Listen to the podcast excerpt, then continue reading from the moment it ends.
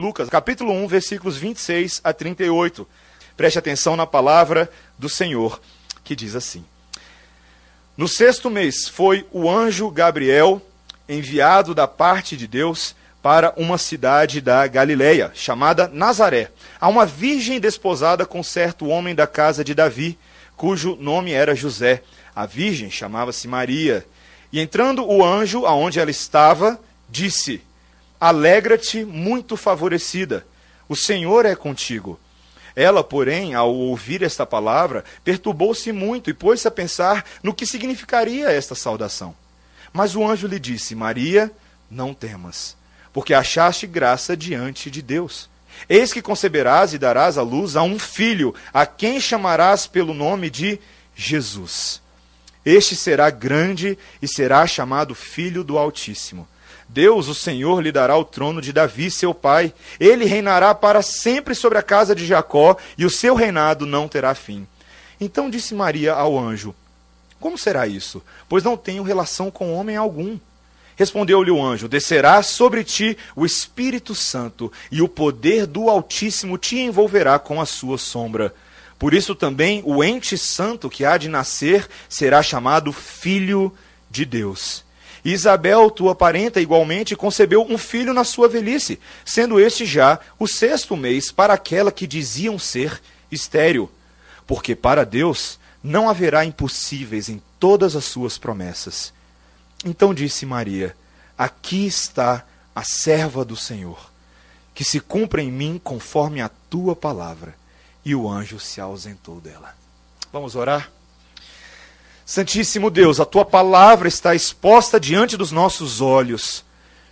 E agora nós pedimos, pela tua santa e doce misericórdia, que o Senhor nos capacite a enxergar além do que os nossos olhos terrenos podem ver.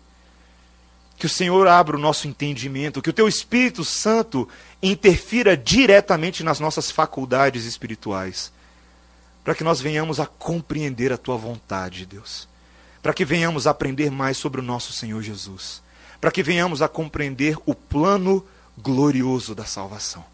Ajuda-nos nessa tarefa, nós oramos no nome de Jesus. Amém. Irmãos, pensando em anúncios que mudaram o curso da história e fazendo uma uma pesquisa essa semana de que anúncios de fato são tão marcantes, tão relevantes, que sem ele a história da civilização ocidental não poderia ser reconhecida da forma como ela é. E certamente os mais antigos aqui vão se lembrar da famosa queda do muro de Berlim um acontecimento histórico e com uma relevância tremenda para o sistema capitalista e para o mundo como nós conhecemos hoje. Logo após a Segunda Guerra Mundial, de 39 a 45, o mundo se viu bipolarizado numa guerra fria. De um lado, os Estados Unidos, representando o sistema capitalista, e do outro lado, a União das Repúblicas Socialistas Soviéticas. E esse foi um, um evento que promoveu uma série de mudanças no cenário geopolítico global.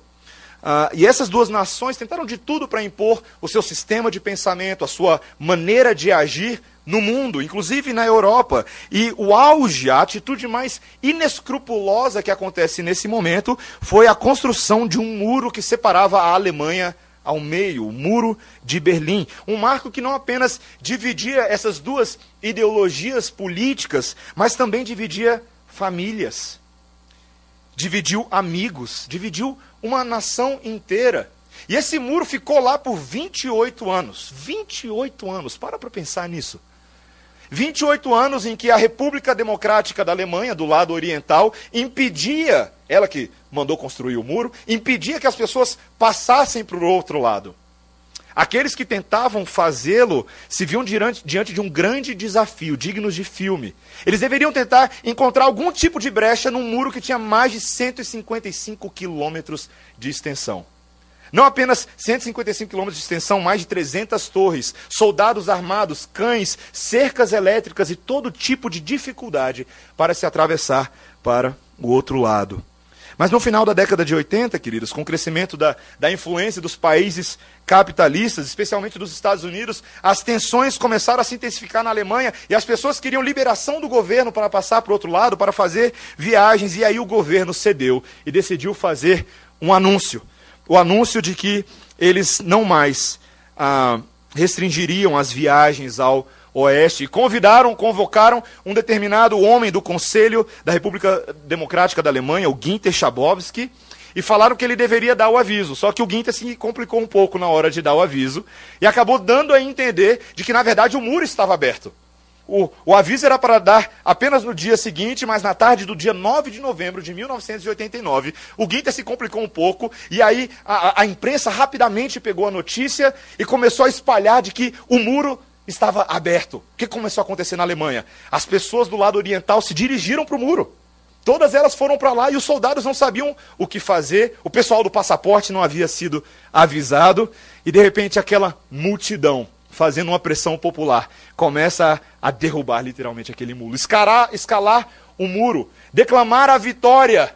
Mesmo que a notícia não tivesse chegado integralmente e corretamente, aquele era um anúncio que iria transformar de uma vez por todas aquela situação. Anúncios que mudam o curso da vida das pessoas. E certamente você já teve anúncios assim, não é verdade? Você lembra daquele dia que você passou no vestibular e aquele anúncio glorioso do seu nome listado na parede da UNB ou de qualquer instituição que você tenha estudado e você fala: "Yes, consegui".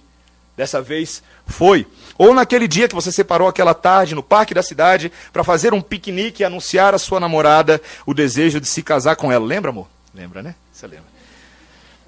Ou aquele dia em que o seu chefe o chamou na sala dele e você não sabia se era para ser demitido por algo que você tinha feito ou era para receber aquela promoção que você tanto ansiava. Ou aquele dia em que a sua esposa te chamou no quarto para anunciar que ela estava esperando um bebê. Ou mesmo aquele dia que ela te chamou no banheiro para anunciar para você que vocês perderam o bebê que vocês já aguardavam anúncios que transformam a história das pessoas. Mas nenhum outro anúncio, meus irmãos, pode se comparar na sua proporção, na sua magnitude, ao dia em que o anjo Gabriel foi convocado na presença de Deus. O próprio anjo Gabriel, que era um anjo que, conforme nós lemos na semana passada, ele habitava na presença do Senhor, ele é convocado para um anúncio muito especial, o maior anúncio de todos que aconteceria. E é ali, na presença de Deus, ele recebe uma mensagem que iria mudar o curso da história. Dessa vez não poderia haver mal entendidos. A coletiva de imprensa tinha que funcionar. E a coletiva de imprensa era com apenas um casal, de uma cidade bem pequenininha. Mas a mensagem tinha que ser clara, e a mensagem que nós vamos ver hoje, meus irmãos, é que Deus anuncia a nós a sua gloriosa salvação.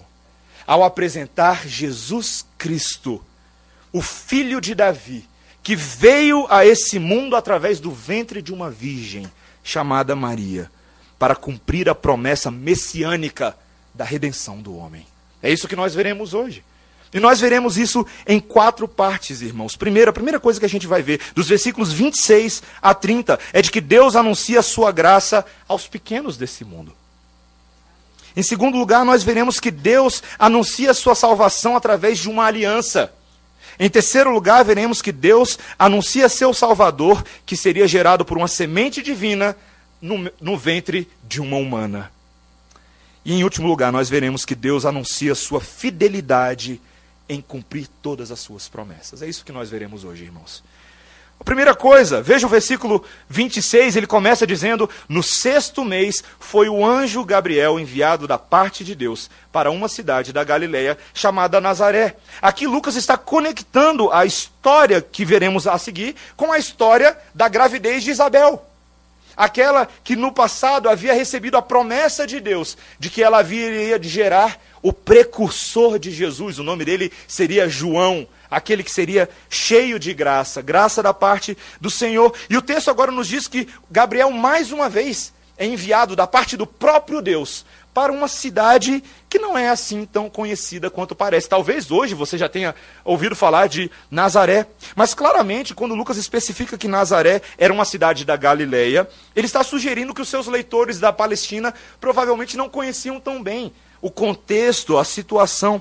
olhando para algumas escavações arqueológicas mais recentes em Nazaré, foram encontrados ali túmulos, lagares de azeite, poços, câmaras especiais para armazenamento de vinho, para armazenamento de óleo, o que indicam que era, essa era uma cidadela bem pequenininha para uh, trabalhos agrícolas. Era um povoado basicamente agrícola, uma cidade sem muita importância. Ainda que a sua posição era, era, era estratégica, porque ela ficava na rua para Samaria, um local muito importante nas narrativas dos evangelhos, mas era uma cidadezinha muito pequenininha. O casal que é apresentado também era um casal pequenininho. Veja o texto como é que ele diz. O texto nos diz que o anjo foi enviado, versículo 27, a uma virgem desposada com certo homem da casa de Davi, cujo nome era José. A virgem se chamava Maria. Quem são José e Maria? José não é jogador de futebol famoso. José não é um empresário, um comerciante, cujo nome estava estampado nas grandes ah, construções arquitetônicas da cidade. Não, meus irmãos. José era um homem comum daquela região. Apenas um carpinteiro, como nós vimos em outros textos. Posteriormente, nós haveríamos de saber um pouco mais sobre ele, mas também o texto nos diz que ele estava desposado de uma jovem, de uma virgem. Uma informação muito interessante, chamada Maria. Provavelmente Maria estava ali na sua segunda fase da adolescência, um pouco antes da vida adulta formal. Um casal sem muita projeção, irmãos. Sem muita importância. Mas o que vai acontecer agora tem muita importância. Porque o texto nos diz claramente, no versículo 28, que entrando o anjo aonde ela estava, disse: Alegra-te, muito favorecida, o Senhor é contigo. Isso não acontece todo dia, não é verdade, irmãos? Você lembra qual foi a última vez que entrou um anjo no teu quarto? A última vez que entrou um anjo na sua casa? De fato, isso aqui é algo absurdo, meus irmãos. Algo nunca antes visto um anjo aparecendo ali pela região duas vezes num período bem curto de tempo. Alguma coisa está acontecendo. O mesmo anjo que vai a Zacarias e Isabel para anunciar-lhes uma mensagem, tem agora uma outra mensagem a anunciar a essa jovem. Você tem que se lembrar, meus irmãos, aquilo que eu falei semana passada: toda vez que um anjo aparece na Bíblia para alguns dos servos, geralmente esse servo fica quase para morrer. Ele fica quase para desmaiar. Era uma aparição portentosa que comunicava a glória divina de Deus. Anjos não são amiguinhos que você bate no ombro e diz: Vamos ali na venda. Não. Anjos são seres cheios de autoridade. E geralmente as aparições divinas na Bíblia estavam muitas vezes associadas ao julgamento de Deus, não necessariamente a coisas muito boas. O texto nos diz que a reação de Maria não foi das melhores, na é verdade? Veja o que ele diz no versículo 27. Ela, porém, ao ouvir esta palavra, perturbou-se muito. Por que, que ela ficou perturbada? O anjo lhe disse algo, ele entra no ambiente e ele fala: alegra-te. A primeira coisa que ele fala é: alegra-te, muito favorecida, o Senhor é contigo já não muito atribulada ali pela aparição do anjo, Maria ainda fica pensando o que significam essas palavras. Eu não sei, meus irmãos, o que, eu faria se um anjo entrasse aqui agora nesse templo, eu confesso para vocês, e falasse: Alegram-te, muito favorecidos. Eu ficaria um pouquinho perturbado, eu confesso. Essa jovem de uma cidade insignificante mal consegue interpretar os eventos que estão se sucedendo, mas ela também traz para dentro do coração o que é que significam essas palavras alegra-te, muito favorecida. O anjo logo percebe o que está acontecendo e ele complementa a sua apresentação dizendo: Maria, não temas, porque achaste graça diante de Deus. A primeira coisa que deveria nos chamar a atenção aqui, queridos, é que ele chama ela pelo nome. Vocês perceberam isso? Que o anjo chama essa moça pelo nome que a mensagem que ele tem para ela é uma mensagem específica, direcionada, personalizada, individualizada, não é uma mensagem genérica. Maria não é só mais uma que Deus arranjou para resolver a situação. Maria poderia muito bem falar: Ó, oh, eu não quero nada com isso aí que você tem para me falar, não, vai arranjar outra, eu não sou das suas. Mas ela não tem esse direito.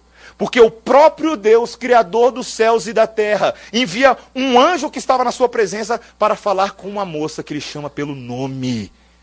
Isso é algo profundo, meus irmãos. Isso é algo tremendo. Deus tem um propósito muito sério com ela. E esse propósito é comunicado naquilo que o anjo diz, após dizer não temas. Ele diz: Você achou graça diante do Senhor. A vida dessa moça seria transformada radicalmente, mas não era para pior, era para melhor. A graça especial de Deus fora manifestada em favor dela. Queridos, que coisa gloriosa. Que coisa maravilhosa que nós possamos entender hoje à noite que os eventos da vinda de Jesus Cristo a esse mundo têm a ver com graça, tem a ver com salvação, tem a ver com misericórdia divina. Essa moça foi encontrada como aquela que é favorecida. O texto nos diz muito favorecida. Essa é uma daquelas expressões que tem gerado muito debate ao longo da história da igreja, não é verdade? Muitos daqueles que se dizem da tradição cristã, principalmente os católicos romanos, olham para essa frase e veem aqui indícios de que essa mulher não é apenas favorecida, mas ela mesma é fonte de graça. Isso se dá pela tradução da Vulgata, que de fato aparece lá, Maria cheia de graça. E isso tem sido entendido por muitos ao longo da história da igreja como se Maria fosse uma espécie de ser divino. Como se Deus estivesse se encontrando com outro ser divino que estava ali de passagem na terra. Mas a melhor tradução aqui, meus irmãos, do grego é que essa mulher não era fonte de graça, mas ela foi alcançada pela graça. De que a graça não era algo inerente da sua essência, da sua natureza, mas ela foi alcançada pela graça de Deus. Uma expressão que aparece na Bíblia em vários outros momentos. Quando você lembra, por exemplo, de Gênesis 6, aquela história de Noé e a arca e os animais. O texto nos diz que Noé achou graça diante do Senhor. Eu e você lembramos rapidamente que Noé, apesar de ter sido o libertador da sua família e o condutor do barco, ele não era um homem perfeito. Ele foi aquele homem que, após sair do barco, andou fazendo coisas que o Senhor desaprovava junto aos seus filhos. Mas a graça de Deus o alcançou. Isso é um favor externo. Assim, Maria estava recebendo algo externo. Algo que era muito bom, meus irmãos, porque é, é necessário que fique claro: Maria não era ninguém, meus irmãos. Maria não era ninguém. Maria era uma moça pequena de uma cidade pequena. E o que nós precisamos entender aqui claramente, meus irmãos, é que Deus escolhe revelar o seu grande plano de redenção neste mundo através dos pequenos. Vocês conseguem entender que a dinâmica do nosso Deus nem sempre corresponde à nossa forma de fazer as coisas? Quem são aqueles que nós valorizamos nesse mundo? Aqueles que fizeram por onde, não é verdade?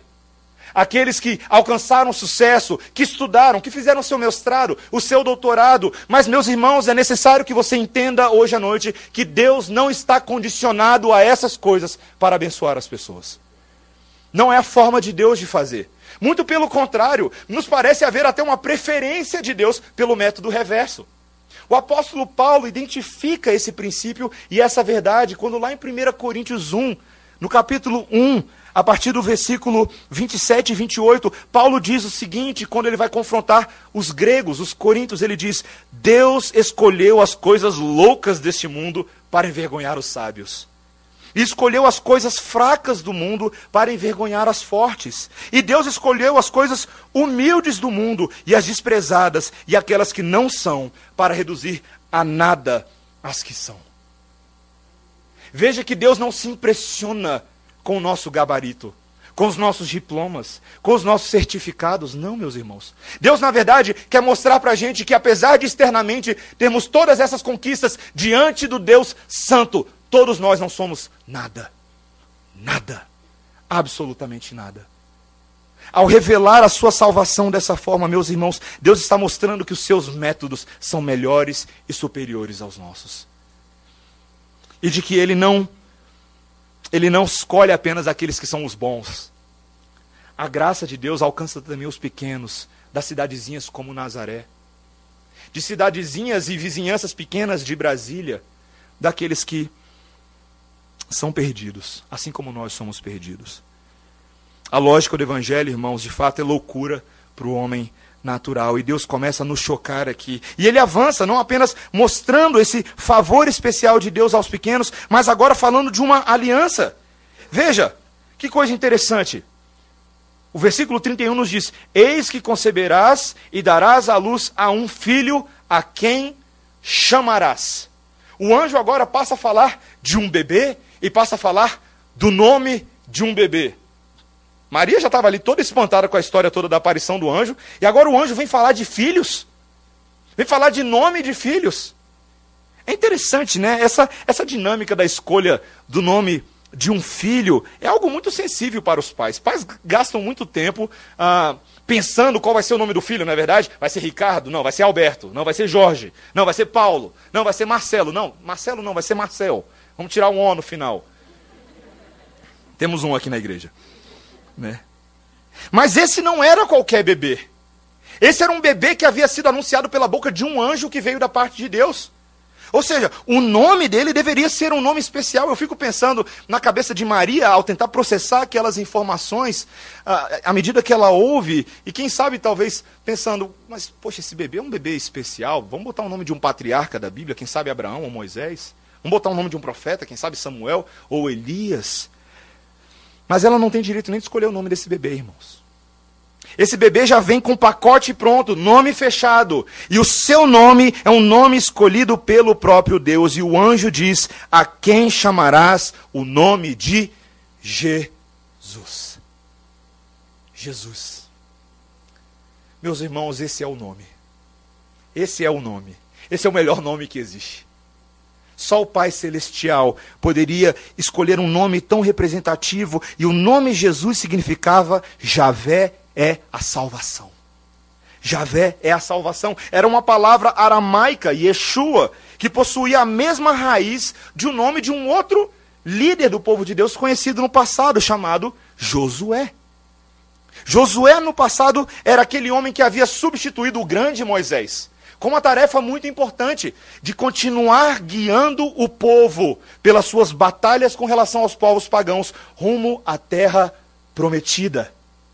Josué foi um líder corajoso, um líder que enfrentou oposição do seu povo, enfrentou oposi oposição dos inimigos, oposição dos seus amigos, mas ele fez a tarefa que lhe era, era confiada. E assim como Josué é um protótipo daquele que é a salvação, Jesus Cristo vem fazer exatamente a mesma coisa que ele, só com uma diferença: a proporção é muito maior.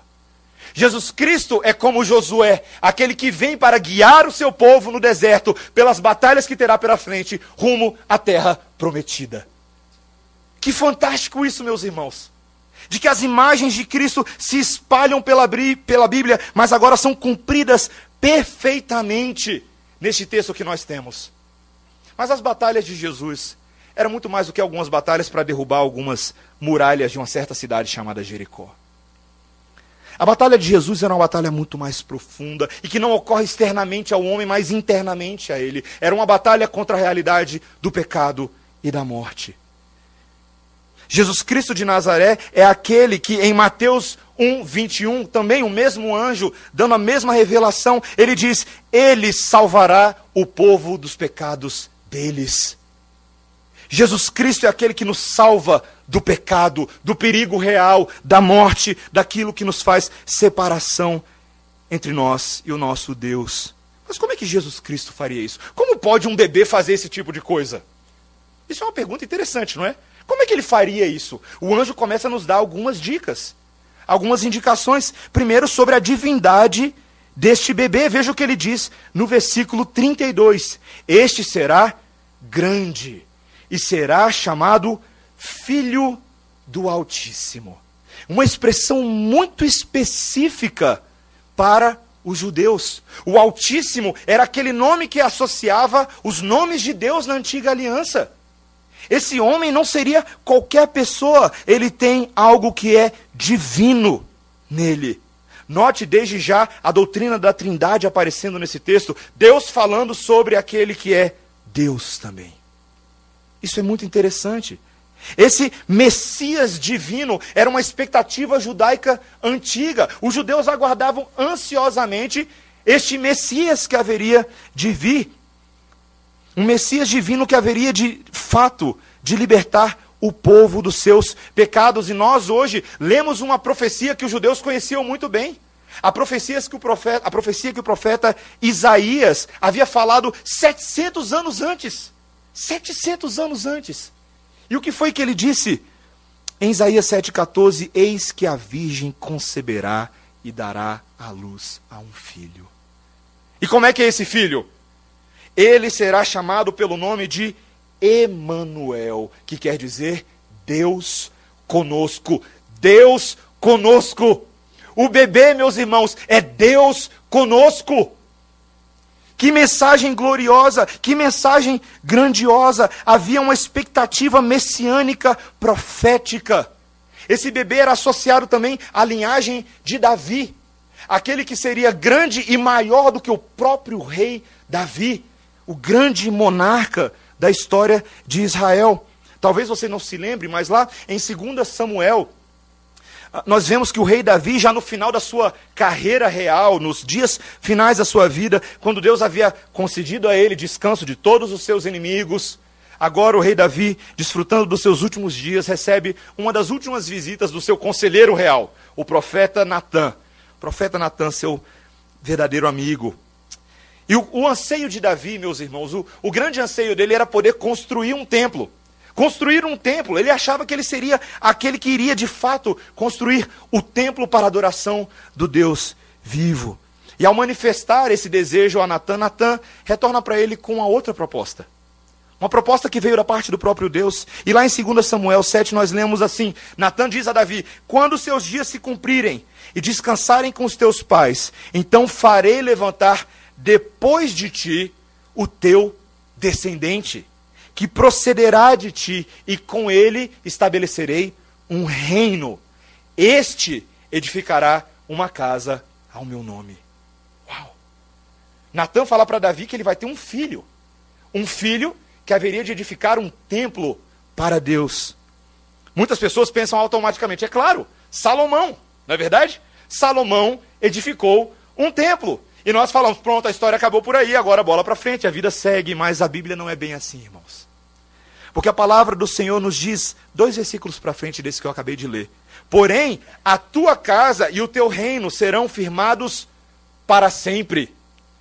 Diante de ti, teu trono será estabelecido para sempre. Natan estava falando de Salomão e não estava. Ele estava falando sim daquele próximo descendente, mas profeticamente ele estava falando também daquele que viria. E esse templo não seria um templo feito por mãos humanas, mas ele seria o próprio tabernáculo entre nós. Emanuel, Deus conosco. Você entende isso? Você entende a grandeza do que está acontecendo aqui? Que mensagem gloriosa. Mas a pergunta que eu faço para vocês, meus irmãos, é: como é que esse homem seria filho de Davi? Depois de tantos anos, como é que ele seria o filho de Davi e agora, José? Acertou a resposta. José. Está aí no texto, você viu? Quem é José? Filho de Davi, da linhagem de Davi. Jesus Cristo de Nazaré, numa cidade pequenininha na Galileia, é da linhagem direta, representativa daquele que era o maior monarca de todos os tempos. Jesus, o filho de Davi, haveria de fazer uma aliança. O texto nos diz, veja claramente, o texto nos diz, versículo 33, ele reinará para sempre sobre a casa de Jacó, e o seu reinado não terá fim.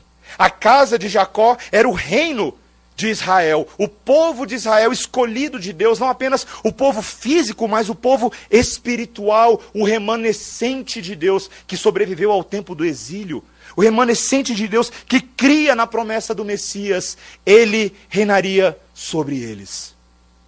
Mas, queridos, há uma dinâmica muito diferente. Porque todos os outros reis de Israel que vieram antes, vieram e morreram. Vieram e pisaram na bola. Vieram e desagradaram o Senhor. Mas o reinado desse rei não tem fim. Não tem fim. O reinado dele é para sempre. Para sempre. Que esperança para nós, meus irmãos, de que ele não vem com um mandato curto e não tem impeachment para ele. Não tem golpe para esse rei, não tem qualquer alusão humana ao seu reinado, porque quem estabelece o reino dele é o próprio Deus. é para sempre, é para sempre, e é o melhor reinado que existe. E eu te faço essa pergunta hoje com toda sinceridade e objetividade. Você já conhece esse rei? Você já pertence a ele? Você sabe o que significa ter a sua vida governada por aquele cujo reinado jamais irá acabar? Você conhece isso? É dele que nós estamos falando hoje. Esse bebezinho não ficaria sendo um bebezinho para sempre. Vamos ler um pouco mais o que acontece. Veja, a partir do versículo 34. Então disse Maria ao anjo: Como será isto? Pois não tenho relação com homem algum. Veja, queridos, existe um certo receio no coração dessa moça. Um receio diferente do receio de Zacarias. Vocês lembram? Porque Zacarias duvidou da promessa. E o que, que aconteceu com ele? O que, que Gabriel fez com ele porque ele duvidou? Ah, é, você está duvidando? Então fica mudo aí um tempinho. Né? Mas não é o caso com Maria. A pergunta dela é uma pergunta sincera. Como é que isso, é, como é que isso vai acontecer? Havia também, meus irmãos, um receio da sua reputação social. Talvez você passou por cima de uma informação, mas o texto nos diz lá no versículo 27 que essa virgem era desposada com um homem chamado José. O que é ser desposada? O ser desposado, queridos, era um compromisso muito sério para a cultura daquela época, para os costumes daquela época. Era. Ah, muito mais sério do que o nosso moderno noivado. Era um comprometimento muito sério. Geralmente, o pai ia lá, uh, escolhia para o seu filho jovem uma outra moça. Uma outra moça jovem também. E eles faziam um compromisso. Um compromisso de casamento. Esse compromisso era feito perante testemunhas. E essas testemunhas estavam ali para se certificar de que haveria a consumação daquele contrato verbal. Ainda que não estivessem casados na prática, já estavam prometidos um para o outro, de tal forma que se ou o homem ou a mulher viessem a adulterar, eles estariam quebrando o compromisso que eles assumiram. Eles mereceriam o apedrejamento. Agora para para pensar nisso. Como é que essa história de bebê, estando desposada, isso era algo que o texto ressalta para a gente várias vezes com a palavra, ela era virgem. Ela era virgem. Como é que isso aconteceria? E o anjo me vem, queridos, com uma resposta que, ó, vou te falar. Se você já acostumou com essa resposta do evangelho porque você cresceu em igreja, alguma coisa, está na hora de você voltar a estaca zero e parar para prestar atenção na resposta do anjo. Olha a resposta desse anjo, olha o que ele diz. Versículo 35: Respondeu-lhe o anjo: Descerá sobre ti o Espírito Santo, e o poder do Altíssimo te envolverá com a sua sombra. Por isso também o ente santo que há de nascer será chamado Filho de Deus. Como é que é?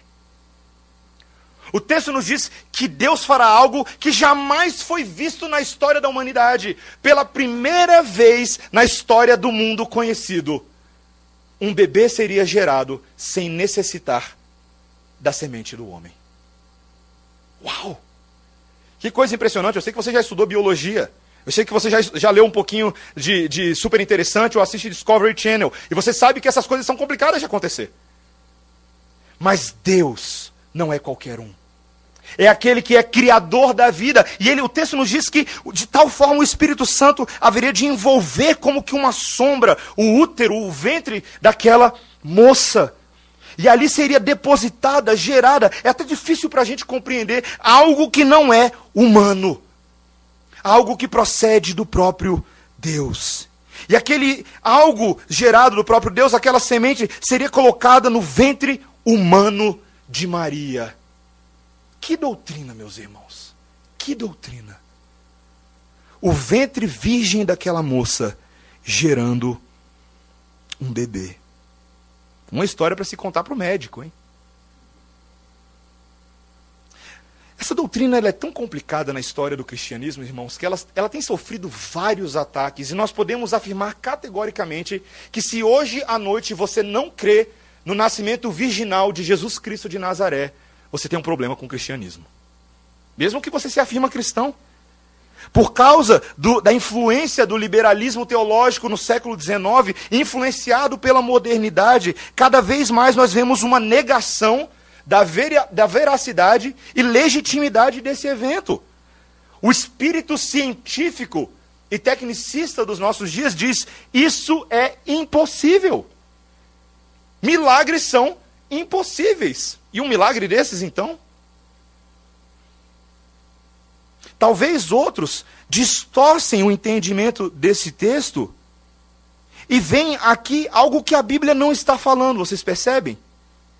Alguns veem que a Bíblia está dizendo que Maria, de alguma maneira, é a mãe de Deus, como se ela fosse a mãe do ser divino, a segunda pessoa da Trindade. Veja, Maria é sim a mãe de Jesus. Mas não foi Maria que gerou o ente santo sobrenatural no seu ventre.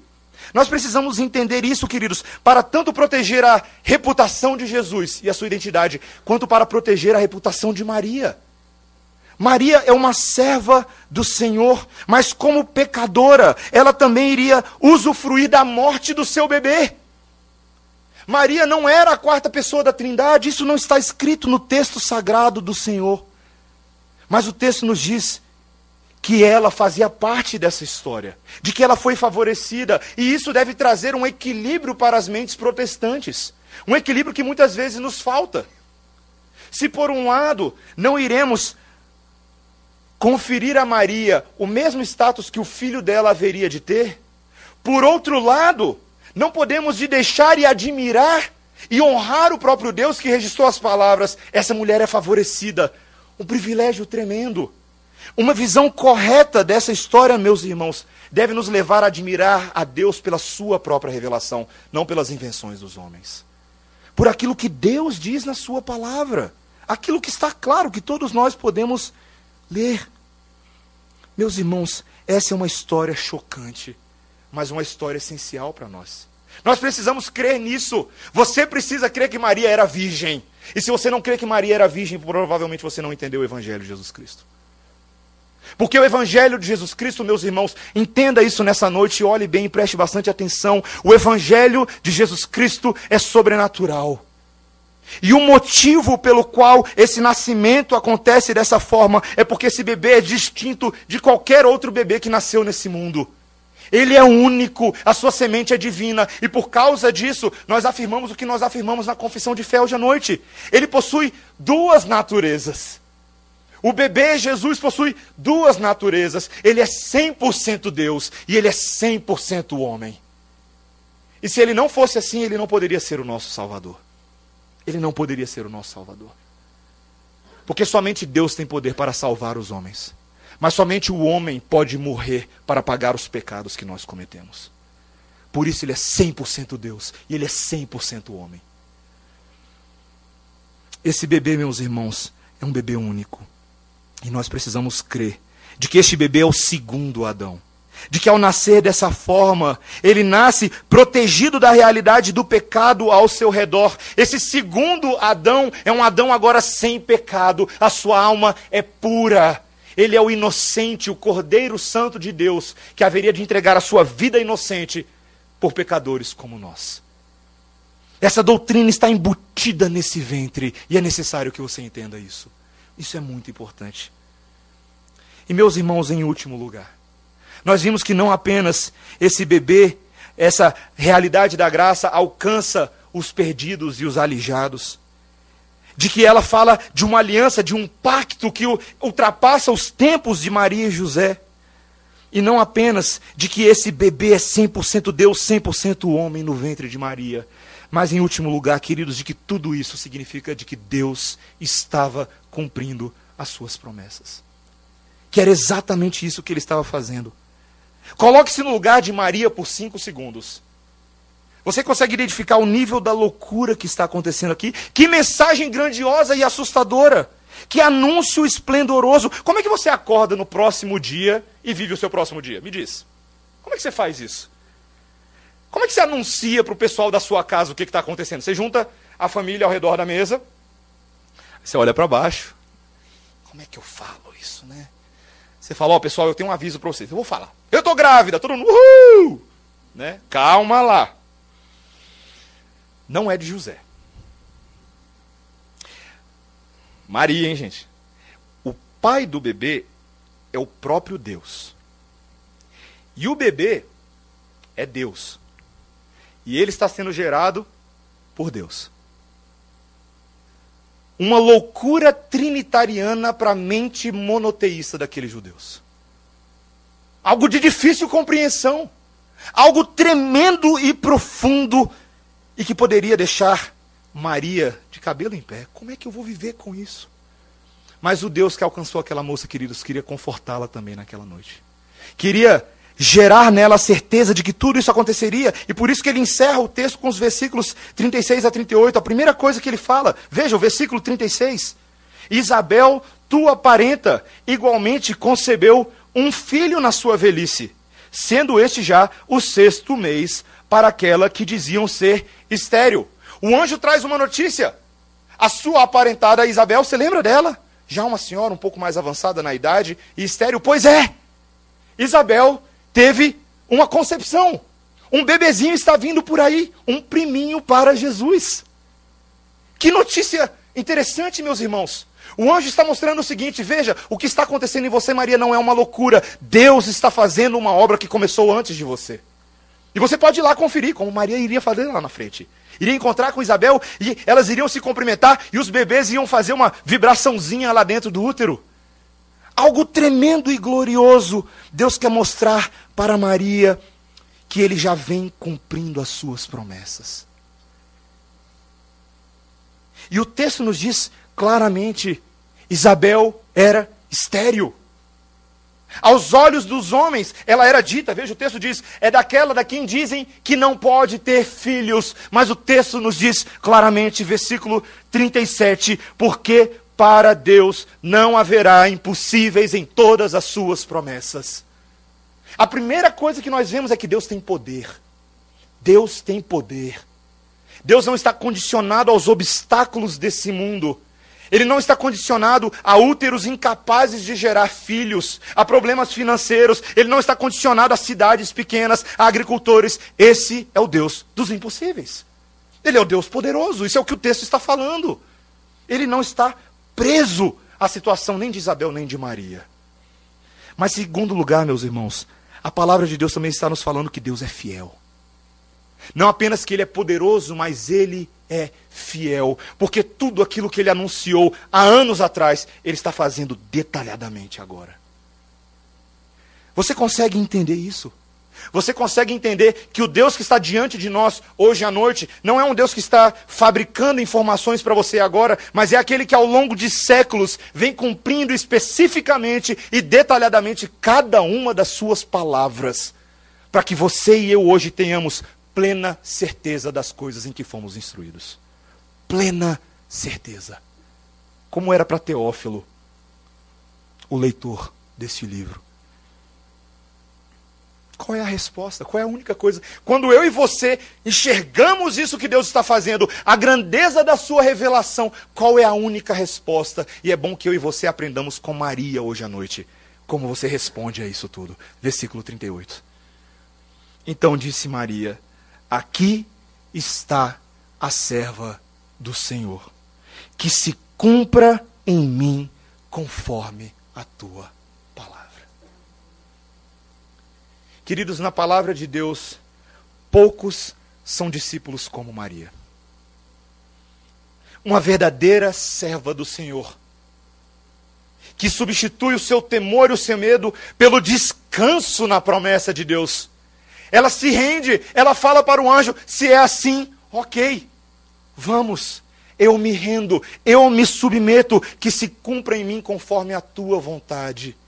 Você entende que isso é o que nós chamamos de adoração? Adoração é se render e se submeter não à sua própria vontade, ao seu estilo de vida, às suas decisões, às suas preferências e ambições, mas dar espaço para a palavra de Deus se cumprir em nós. Isso é adoração. Isso é adoração. Meus irmãos, não há outra alternativa senão isso, só isso é cabível. Deus deseja fazer em nós exatamente o que ele faz em Maria. Talvez eu e você não tenhamos mais um bebezinho chamado Jesus, isso não vai acontecer. Mas Deus opera em nós por meio do seu Espírito hoje à noite, para que nós sejamos parecidos com Jesus.